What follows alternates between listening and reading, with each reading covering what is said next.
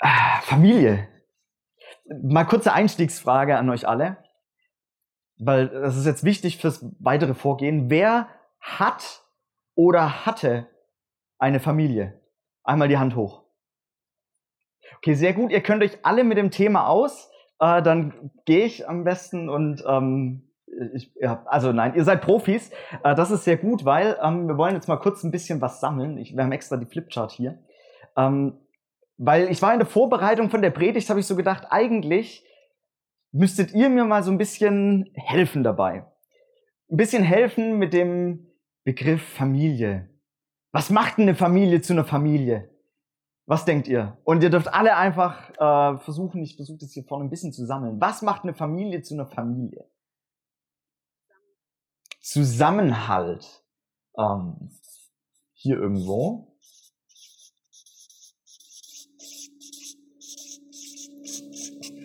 Okay, Zusammenhalt. Okay. Ähm, hm, ich mache das mal als Bild. So, irgendwie. Ehrlichkeit. Ehrlichkeit?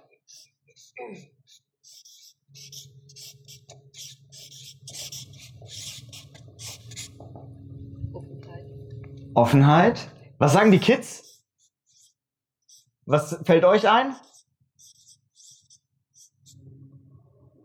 Sitzen alle ein bisschen weiter hinten, habe ich so das Gefühl, ne? Oder da drüben? Sprich. Okay, ich schreibe mal Liebe und wir denken uns, ähm, das ist sonst so arg lang. Ihr habt so lange Wörter. Noah, Freundschaft? Ja. Fällt euch noch was ein? Geduld?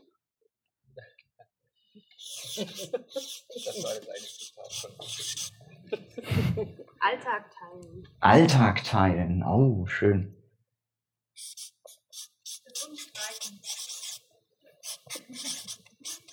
Alltag teilen, gesund streiten. Okay, ähm, gesund streiten. Versöhnung, oh, auch gut, ha? gehört irgendwo dazu, ne? Versöhnung, Versöhnung, Vergebung ist, ist das Gleiche, ne? Ja.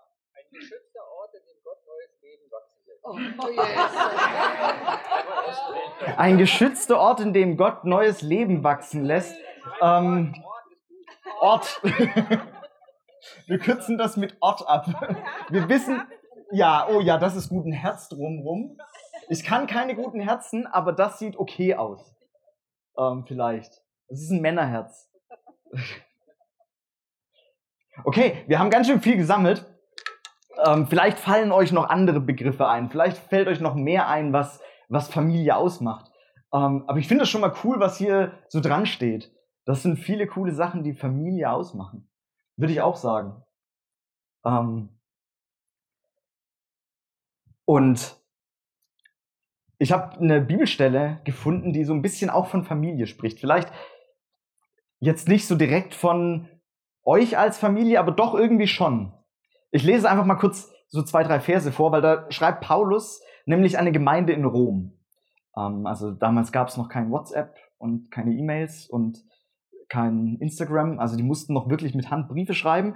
Und da schreibt der Paulus nämlich an so eine Gemeinde, also wie es auch wir hier sind, schreibt er, hey, alle, die sich vom Geist Gottes führen lassen, die sind Kinder Gottes. Das ist schon mal eine coole Aussage. Und dann schreibt er weiter, ihr habt aber keinen Geist empfangen, der euch nämlich zu Sklaven vom Gesetz macht. Weil dann müsstet ihr alle in Angst leben.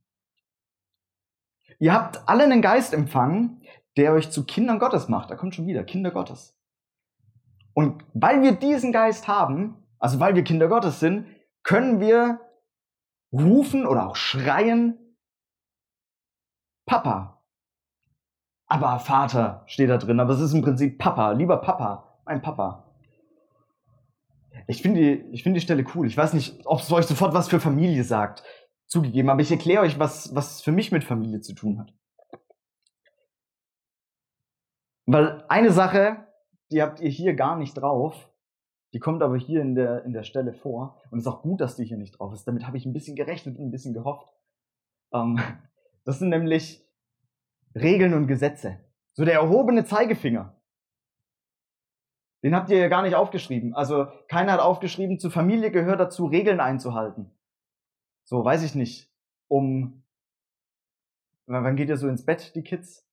Wann müsst ihr ins Bett? Gibt es eine Zeit, wo ihr ins Bett müsst? Nach Mama. also, davon steht hier nichts. Oder als Familie müssen wir drei Mahlzeiten am Tag einnehmen. Gemeinsam. Steht auch nichts. Stehen andere Sachen dabei. Aber da stehen keine erhobene Zeigefingerregeln. Und das schreibt ja auch der Paulus hier an die Gemeinde. Ihr habt keinen Geist empfangen, der euch zu Sklaven von irgendwelchen Regeln und Gesetzen macht. Also das ist da nicht drin. Regeln und Gesetze, das habt ihr auch nicht aufgeschrieben, das ist gut. Ich habe wirklich ein bisschen gehofft, nicht, dass dann, dann hättest du mich nicht so gestimmt. Ähm, ich habe als, als Jugendlicher mit 13, 14, ähm, wenn ich von der Schule kam, ganz häufig Fernseh geguckt. Also von der Schule gekommen, Mittag gegessen, ab und zu Hausaufgaben gemacht und dann oft Fernseh geguckt. So zwei, drei Stunden. Damals Trash-TV. So RTL 2 damals. Trash-TV zu Deutsch Müll-TV. Warum? Weil da nur Müll kommt. ähm, und eins davon äh, war Frauentausch. Ich weiß nicht, ob das noch, kennt das noch jemand? Also ein paar lachen, also ein bisschen Begriff ist es. Für alle, die es nicht kennen, ist es nicht schlimm, ihr habt nichts verpasst. Ähm, aber so grundsätzlich, es geht darum, dass zwei Familien quasi, es gibt immer zwei Familien und die Mütter, also die Frauen, die tauschen quasi die Familie für ein bis zwei Wochen. Und erleben quasi das Familienleben der anderen Familie. Und das Interessante ist, es startet eigentlich immer sehr ähnlich und sehr gleich. Die werden zuerst irgendwie bei sich gezeigt, in der eigenen Familie, und dann ähm, fahren die quasi mit den Autos entgegen, die sehen sich einmal, dann fahren sie weiter. Und dann beginnt es, dass sie quasi in der fremden Wohnung drin sind, ohne den Rest also ohne die Kinder und den Mann. Und dann äh, stehen überall so kleine Zettel, so Post-its, überall dran. So an, am Kühlschrank, am, am äh, Schlafzimmer, auf der Couch, auf dem Fernsehen drauf. Und da stehen dann immer so Sachen, so ähnlich wie ähm, auf dem Kühlschrank zum Beispiel. Hier hast du Futter für eine Woche, koche dreimal pro Tag. Oder ähm, die Fernsehzeit dürf, dürfen für die Kinder nur eine Stunde pro Tag betragen oder irgendwie sowas. Also da wurden immer quasi die, die Hinweise für die andere Mutter gegeben, was hat sie zu tun und zu lassen. Also Regeln und Gesetze. Und oft ging es dann eben in diesen ganzen Frauentauschfolgen drum, oh, da gibt's dann irgendwie Clinch und die mögen sich nicht oder mögen sich doch. Also müsste nicht gesehen haben. Aber ähm, ich finde es so interessant, dass irgendwie dass diese Post-its, die da dran sind, immer irgendwie was mit Regeln zu tun hatten. Also ganz häufig zumindest. Manchmal auch Schlafzimmer, Tabuzone für dich oder sowas.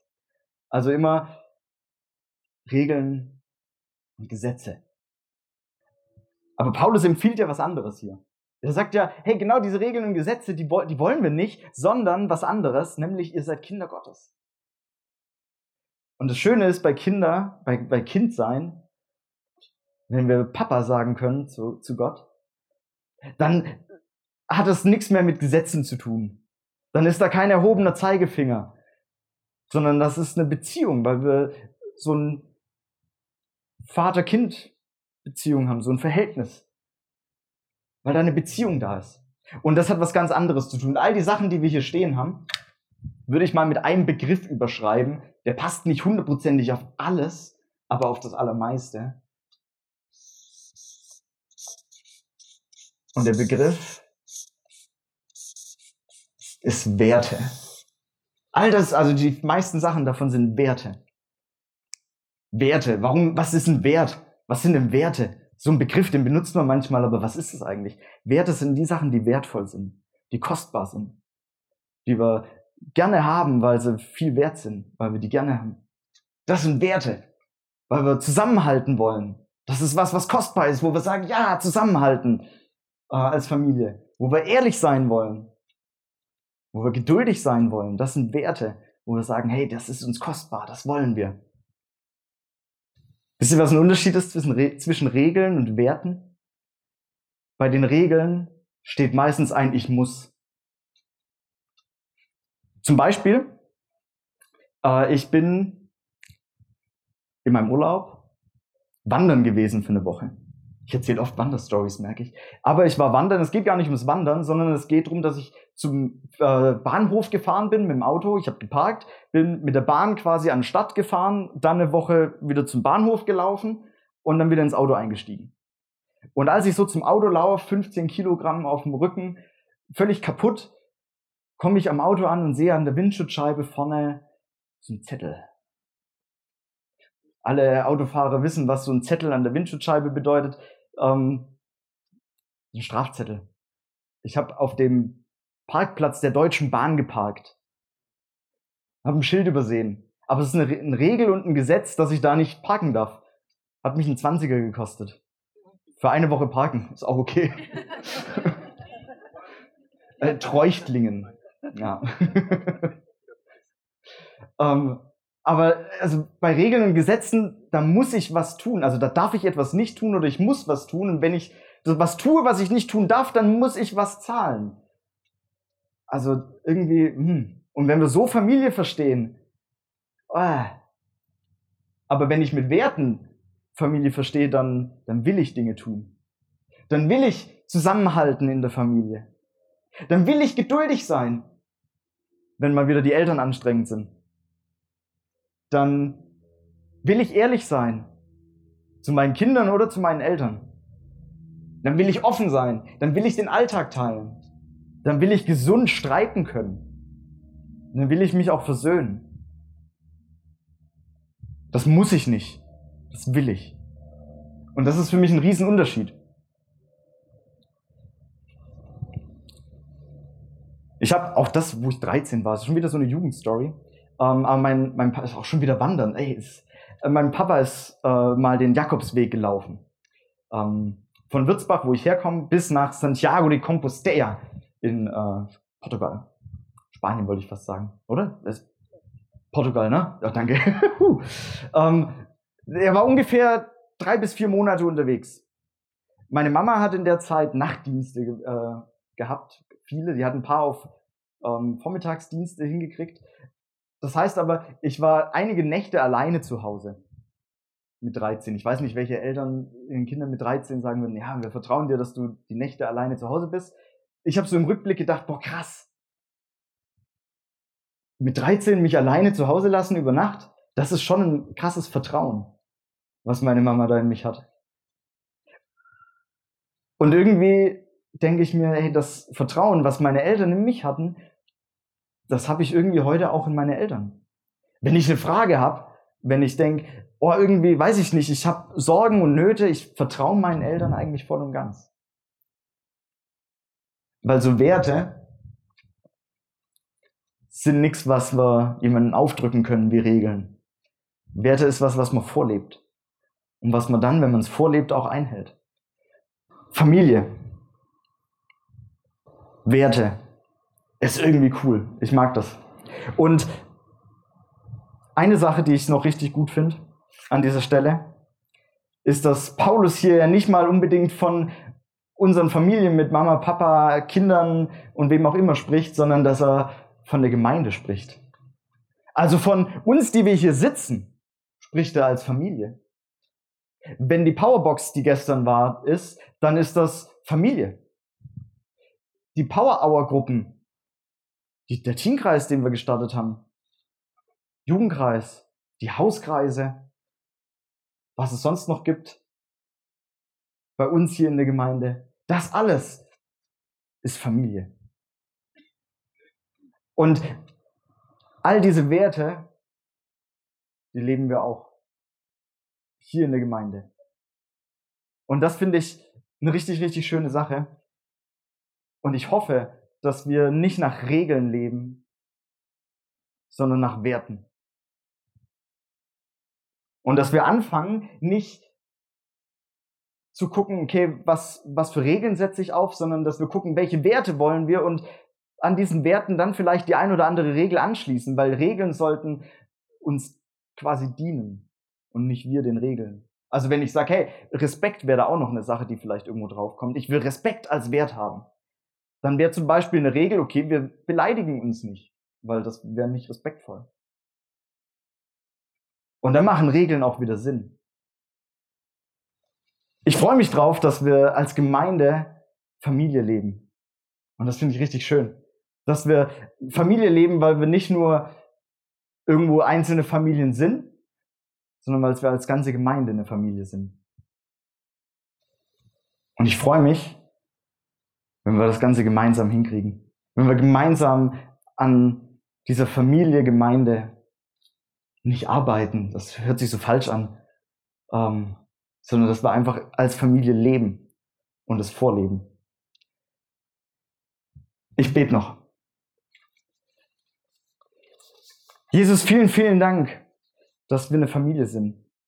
Vielen Dank dafür, dass wir gemeinsam unterwegs sein können und dass wir Werte haben, die uns wichtig sind. Vielen Dank, Jesus, dass du uns da begleitest und dass wir gemeinsam mit dir unterwegs sind dass du uns diese Werte schenkst und dass wir nicht mit dem erhobenen Zeigefinger von dir rechnen können, sondern mit ganz viel Liebe, dass wir Papa sagen können und dass wir deine Familie sind. Vielen Dank. Amen.